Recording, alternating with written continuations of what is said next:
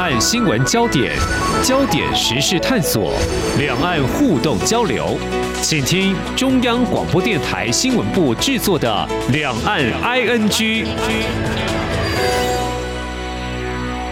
听众朋友，你好，我是黄丽杰，欢迎收听两岸 ING。在今天节目当中，我们要探讨一个焦点。首先，我们关注像这几年台海情势显得比较紧张，或许外界呢或多或少都会很好奇，台湾的民众是如何自处的。目前呢，面对中国大陆提高文攻武吓的应处，一切是如常的。明年也将会举行总统跟立委选举，而且守护自由民主。而且呢，我们也关注到，当不少国家对与接纳俄乌战争难民抱持渐趋保守态度之际呢，最近呢，有一名中国艺人士陈思明，他二十二号从泰国在台湾要转机回到广州，不过他却所谓跳机滞留在我们桃园机场，他要寻求前往美国或加拿大政治庇护。其实过去呢也有类似的潜力，他能不能够如愿？如果呢，要转到第三国，必须历经哪些过程？那我们政府又该如何来处理呢？那么他是希望台湾不要将他遣送回中国大陆，不过他有做最坏的打算哦。当然，我们的政府相关单位也正在研议我们。可以怎么处理呢？我们在今天特别邀请关注国际人权问题的中央研究院法律学研究所研究员廖福特教授来解析探讨，非常欢迎廖教授，你好。呃，主持人好，各位听众大家好。好，陈思明他是湖南株洲的异议人士，媒体也有报道他的一些相关经历。他每年六四都会举办这个悼念，不但是官方的黑名单，也多次被捕。而在最近的今年的五月二十六号，在推特发文就写：今年六四临近，国宝啊将。从明天开始，日夜陪伴他度过这个敏感期。那么，这是他的一个信念，他想要坚持做的事情。那重点。回到在二十二号当天，那么他从泰国搭机，那么在桃园原本是要转机回到中国大陆广州，不过他拒绝登机回到中国大陆，并且透过对外发表声明，将寻求第三国政治庇护。那么目前他还在桃园机场，若按照现行规定。他在我们桃机可以停留多久？好像过去也有停留好几个月的哦。呃，像是呃刘心莲跟严克芬哦，他们二零一八年的九月底的时候，他们是持中华人民共和国的护照，也是从泰国过境到台湾。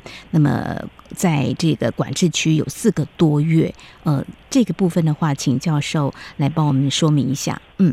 嗯，是对于关于那个停留多久的话，哈，事实上我们并没有很明确的规定。好、嗯，那最主要我觉得最主要是一个原因呐。嗯，那到所谓的原因就是说，我们是不是要不遣送？嗯，啊，就是不要把这个人遣送回中国大陆？我觉得这才是最重要的原因。好、嗯，那因为我们两岸人民关系条例有一些基本的规定，就是说，如果是内政部可以基于，就是内政部就主要是移移民署啦。嗯哼，哼，他如果是基于政治、经济或其他的一个比较特殊的考量的话，嗯，是可以专门许可大陆地区人民在台湾的长期的居留的这个概念，哈。嗯，那因此他现在这个阶段的话，他并没有一个很明确的时间的规范，嗯，好，那因为每个个案情况不一样，那最主要要判断的一个情况，现在就最主要是就不把这个当事人遣送到他本来的就是中国大陆去，嗯，这是一个所有的。对于任何的形式，就特别是政治难民的庇护，最重要的一开始必须要做的事情，嗯哼，就是不遣送，然后不遣送以后才有后续的要怎么处理嘛。是，那不遣送以后就后续就是两个可能性，第一个，比如说让他专案在停留在台湾；第二个就是透过国际的合作，让他能够到安全的第三国。嗯。嗯，这是大概现在所必须要判断的。好，目前初步的讯息是显示，就是我们不会将他遣送回中国大陆，但是后续还是要再观察整个事件的发展哦。如果按照陈思明他个人意愿，就是希望我们协助他寻求美国或加拿大的一个政治庇护哦，那我们就一一来看。如果说要寻求美国的政治庇护的话，因为他现在在。桃机机场管制区被滞留，他能够做什么？我们如果按照美国的法令的话，就是要申请政治庇护。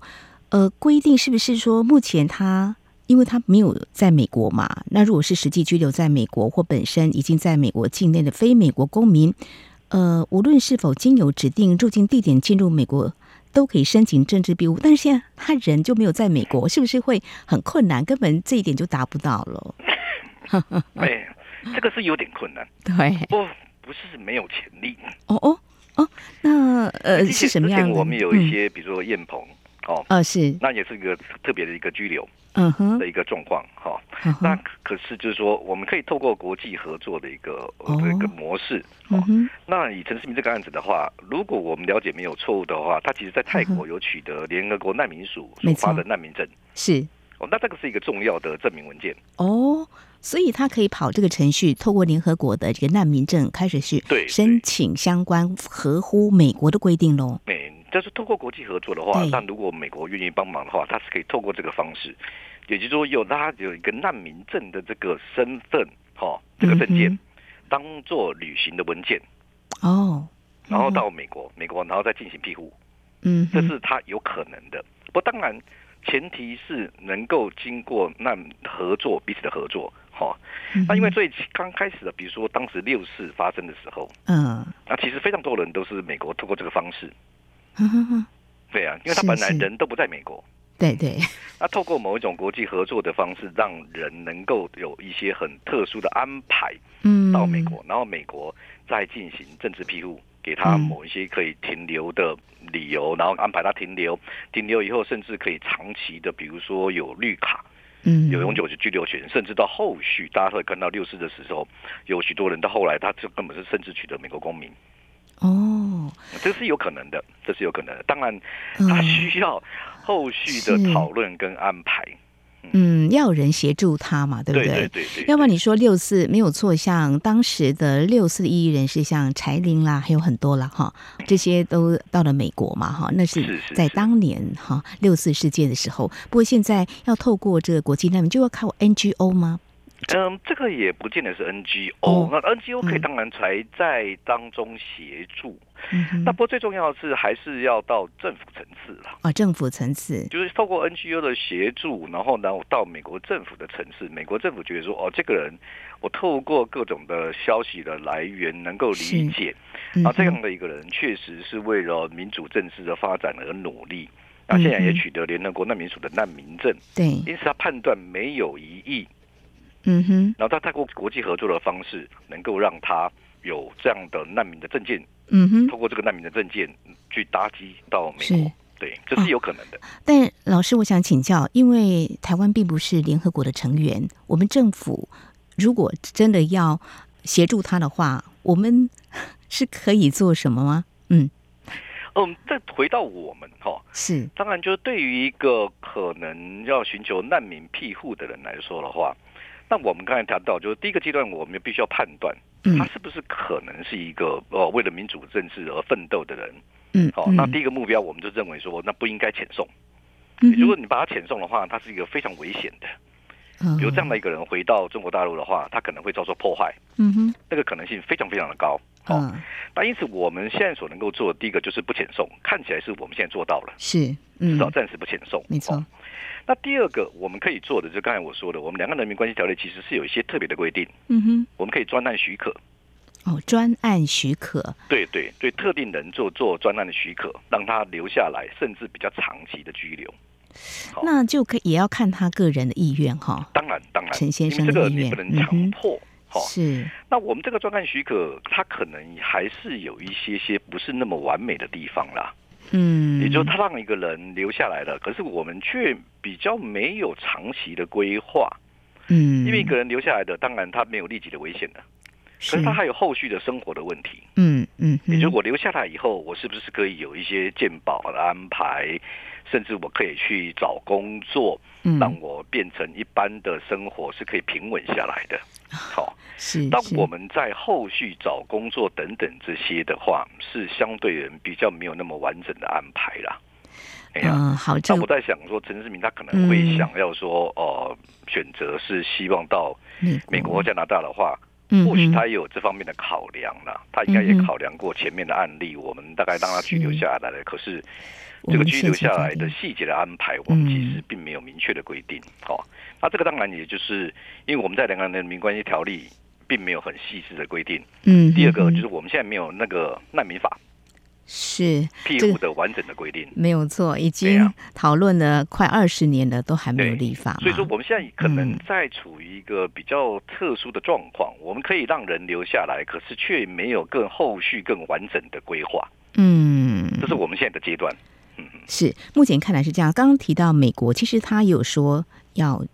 去加拿大申请庇护哦，当然也有一些程序了哈，但是也一样的状况，就跟呃去美国申请政治庇护是一样的嘛，就是说也要有人帮忙才有办法。虽然他有拿到那个证，是相对啊已经跨过的某个比较低的门槛，但事后的还是要经过一些人的协助，包括呃政府单位或是 NGO 嘛，一样。嗯，是是是是，嗯，因为我想这个是有基本。的人员跟团体可以，我在猜是可以帮忙的啦。哦，比如说在美国，他本来就有一些民运人士留下来在美国嘛。比如说，如果我们可以看到的话，好像王丹是说他就愿意帮忙嘛。啊哈，对呀，这是一个管道。那当然，在美国当地，美国人本身他也有长期支持。这整个全世界的民主运动的人，好，所以都透透过这些个人跟民间团体的话，嗯，他们是可以把案件再做一些哦，就是能够再往前推，好，那当然它需要时间。嗯哼，好，这个情况之下，我想再进一步请教教授哈，目前一些国际情势。有一些变化嘛？我们指的是，如果说他是一个政治难民的话，就是要申请政治庇护。以美国当前跟中国大陆的关系，你觉得，呃，这个其实还好，也不构成可能在美中对立的大格局下会有一些美国会考虑状况。因为美国自己本身难民的问题也蛮多的。那对于这个问题的一个重视程度，或我觉得，呃，在当前这个。时间点上，你觉得可能会让他在申请上，或许可能会有比较特殊的情况呢？嗯，我我个人的判断大概是在两个层面，哈、嗯，第一个就是美国跟中国比现在彼此的关系的一个情况。嗯，可是我个人判断说，不会因为陈世明这个案件变得更糟糕嘛？啊，应该不至于啦，因为这个不是没有发生过，以前是更多的，啊、特别在六四的时候。嗯哼，那所以说，我觉得不会因为这个个案而变成好像变成美国跟中国的关系会变成更恶化。我觉得倒不至于到这么严重的一个情况，因为他毕竟只有一个人，嗯哼哼，一个单纯的个案。好，是是。那第二个，可能美国考虑的是说，他其实不同类型的难民可能是来自于跟美国跟墨西哥的边界。对，这个是。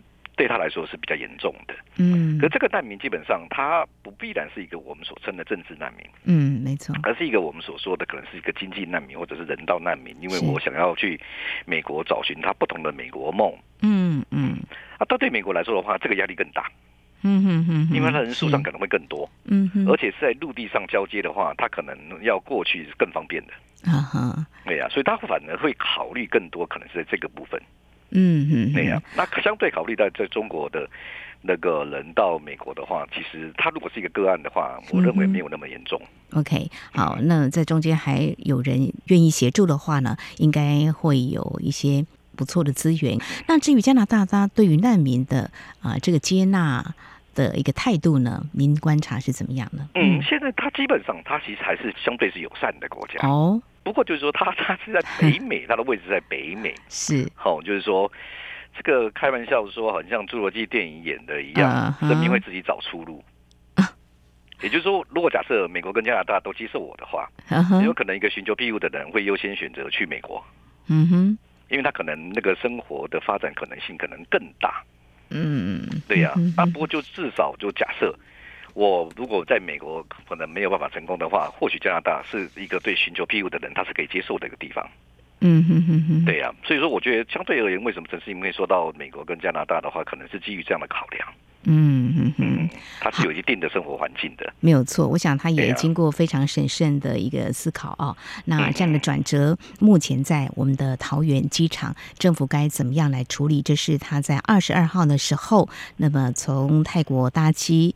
到我们台湾的桃园国际机场要转机去跳机哦，没有登机回到中国大陆的广州。那么希望台湾不要将他遣送回中国大陆。那么陆委会。第一时间也回应，那么已经会同相关主管机关厘清处理当中。好，稍后节目的后半阶段，我们再把一些细部的问题再请教教授。就是说，我们刚刚提到，台湾会尽量做到人道的考量，也会依据现有的法令协助他，那尊重他的意愿。美加、呃，他会继续来努力寻求一些政治庇护。那如果在台湾的话，我们有哪些问题还是必须来正视？因为过去已经有潜力。节目稍后回来。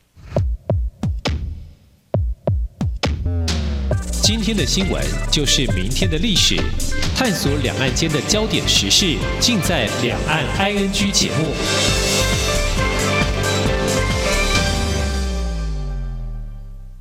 串联文化，凝聚心意，广播让世界声息相通。您现在收听的是中央广播电台，我是蔡英文，祝 RTI 央广九十五周年快乐。这里是中央广播电台，听众朋友继续收听的节目《两岸 ING》。我们在今天节目当中，为听众朋友邀请中央研究院法律学研究所研究员廖福特教授，针对呃日前中国的异议人士陈思明，那么在台湾转机的时候，他跳机没有登机回到中国大陆，他想在台湾寻求前往美国或加拿大的政治庇护，也希望台湾不要将他遣送回中国大陆。当然，他有做最坏的打算，若回到中国大陆，大概就是。要坐牢哈，因为他有一些 中国大陆是认为他是异议人士，所以过去也曾经呢拘捕他。好，我们接下来就要来谈，如果他有这个意愿，就继续留在台湾的话，刚才老师已经有触及到，就是说我们现行的法令呢，《两岸人民关系条例》的话。第十七条了，基于政治考量的专案长期居留方案是有的，但是依照这个两岸条例内容，申请人是领导民主运动有杰出表现的具体事实跟受迫害的利己危险者，并合法入境，能够申请。那他是跳机，诶，这符合现在两岸人民关系条例吗？还是我们会怎么样的认定？你觉得目前应该是合法可以拘留下来吧？哎，现在我我我我个人的评估应该是可以的哈。嗯。但因为通常这种案件在一开始的时候都是表面上违法。哦，表面上违法，就形式上是违法。哦。比如他有可能两种方式嘛，第一种方式我是合法入境以后我来主张。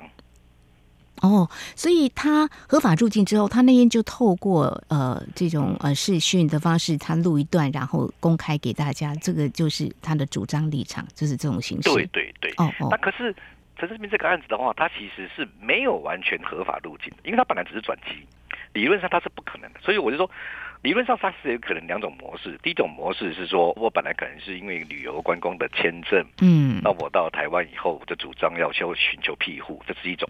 对，那第二种是绝大部分是像陈世明这样的案子，嗯，其实我并没有取得合法入境的签证，是，那可是通常会有一个可能性，就是像这样这样转机，嗯哼，那没有完整的合法入境，然后同时我主张希望能够寻求庇护，嗯，好，这个是蛮合理的啦，因为全世界要寻求庇护的人，绝大部分的一刚开始入境的时候，形式上都是没有合法的文件的。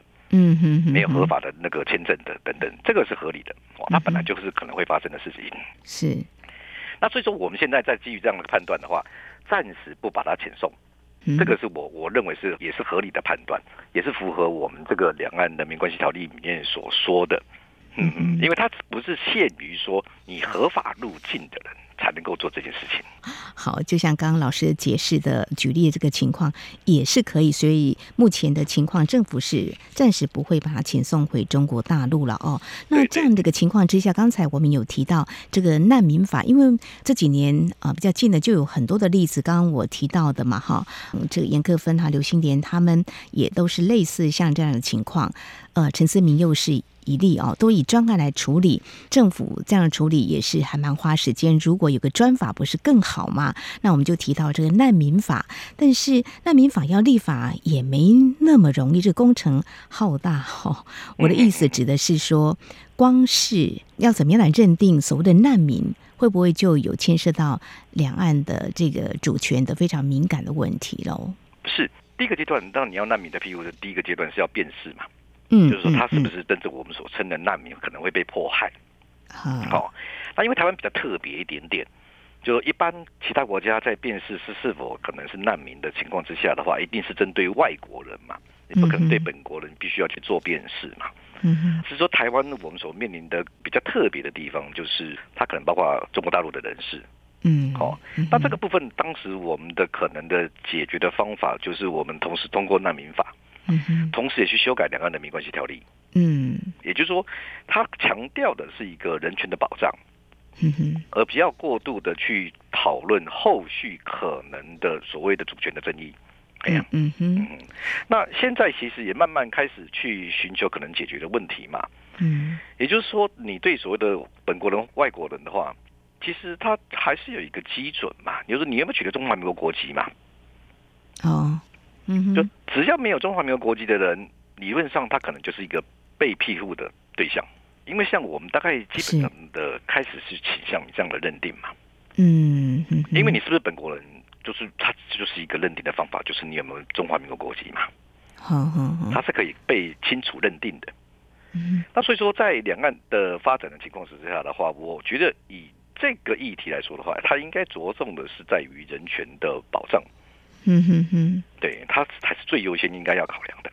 嗯嗯哼，但是过去十多年前开始，二零零五年就提出难民法，那为什么在立法院会有这样子的一个拉锯，到现在都没有通过？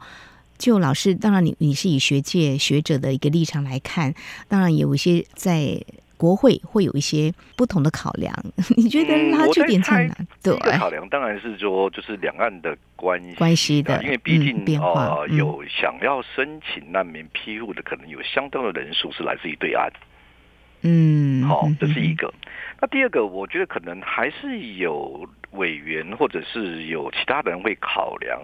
那一旦是不是我们进行庇护之后的话，会有不同的难民潮？嗯、你可以这么说、哦，或者是有很多人会跑来啊？哦、对呀、啊，哦、嗯嗯，那不过这个也是都好解决嘛。第一个问题，我们刚才说了，它可能是一个可以另外不同的看待的方式嘛。你可以透过两岸人民关系条例，哦，甚至是你难民法通过以后，两岸人民关系条例这边可以用准用难民法的这些规定。嗯哼，哦，那第二个，我觉得其实也不用到那么紧张啦。好、哦，嗯，其实难民法草案过去也都有一些规定，就是说我们有一些总额的限制。哦，嗯哼，也就是说，我们一方面希望能够为民主贡献，嗯，一方面也不希望因为这个我们想要对于民主贡献而造成我们社会过度沉重的负担。嗯，哦，这个是我想也是每一个国家会考量的事情。嗯哦，但那当时我们就其实有一些总量管制的概念呢。哦哈，所以我觉得它的风险其实也并没有那么的高啦。所以我觉得可能是大家还并没有很完整的想清楚。嗯哼。那不过或许慢慢的可能你会比较可能想清楚的是说，我们慢慢的进入这个全世界民主网络嘛。嗯。我们可能会更多的了解，这个全世界民主网络是彼此都必须要熟悉，而且彼此要互助的。嗯哼，如果你没有这个概念的话，那我们其实是没有办法完整的去参与这个民主的网络的。嗯，呃，可能是不是政府也是非常的审慎的哈？当我们看到很多国家哦，就是像德国梅克尔，他主政时期对难民是极为友善的接纳，可是现在我们也看到，像德国的做法就好像有点比较缩回去的感觉哈。很多国家的做法，当然就是很务实的，会考量每个。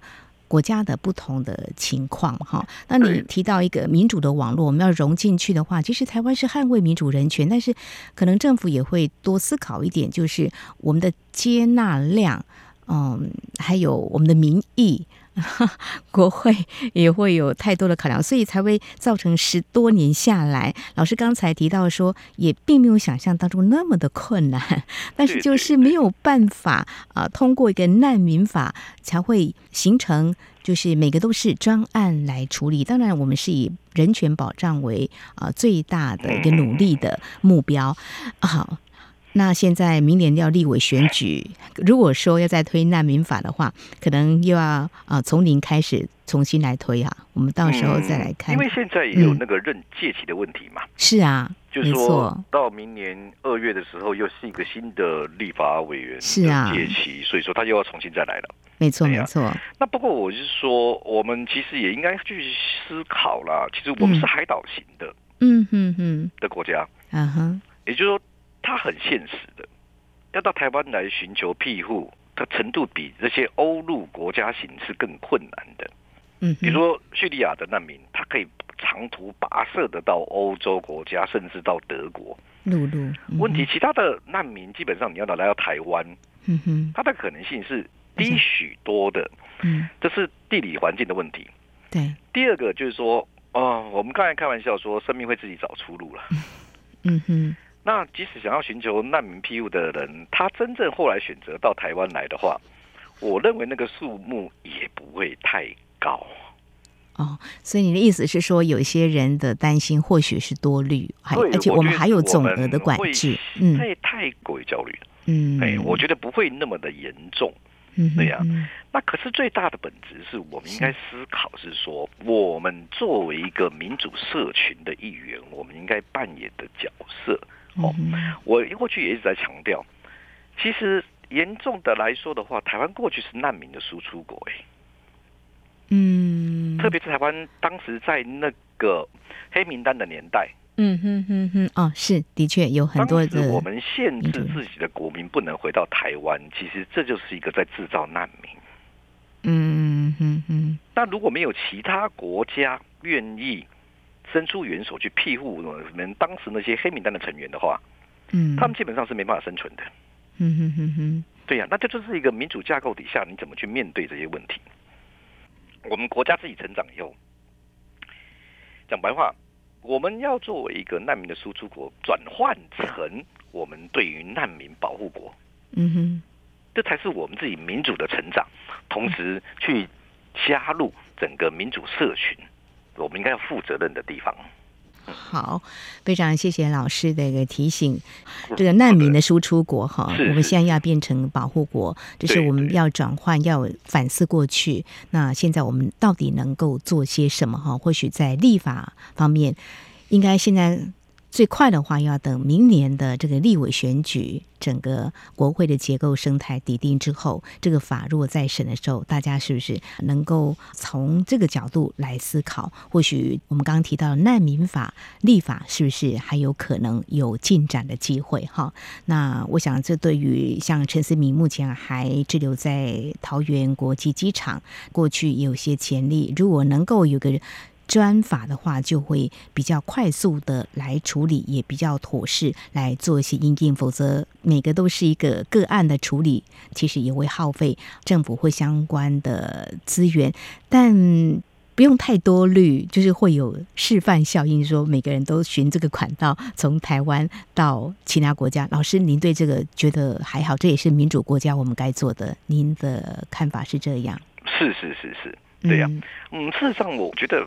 大概不会有那么多案子。我刚才说，你要从飞机空中飞行来到台湾，嗯，这个管道实际上是比陆地上还要艰苦许多的。是，对啊。好，OK，我们看到这个俄乌战争，我今天一刚开始提的啊，他们是一个陆路哦。那么，因为这是一个战争的难民，是不太一样的。那政治的难民，他们寻求台湾的管道，他们也历经思索，那么才寻求在台湾是不是能够有个机会前往他所向往的国家。那陈思明逃离中国大陆，是是否路迢迢呢？借到台湾，还是有一些关卡必须突破？那现行的法令。我们台湾能够做什么？哪些资源可以去多加利用？我想不能或不为，相信我们的政府会以人权保障为最大的努力目标。当然，还有一些必须要努力讨论多年，那过去也处理的一些案件哈。我想在今天我们再去思索这样的个议题。非常感谢中央研究院法律学研究所研究员廖福特教授您的解析，还有对政府的建议。非常谢谢您，谢谢。哎，谢谢，谢谢。好，以上就是今天两岸 N G 节目，非常感谢听众朋友您的收听，黄丽杰祝福您，我们下次同时间空中再会。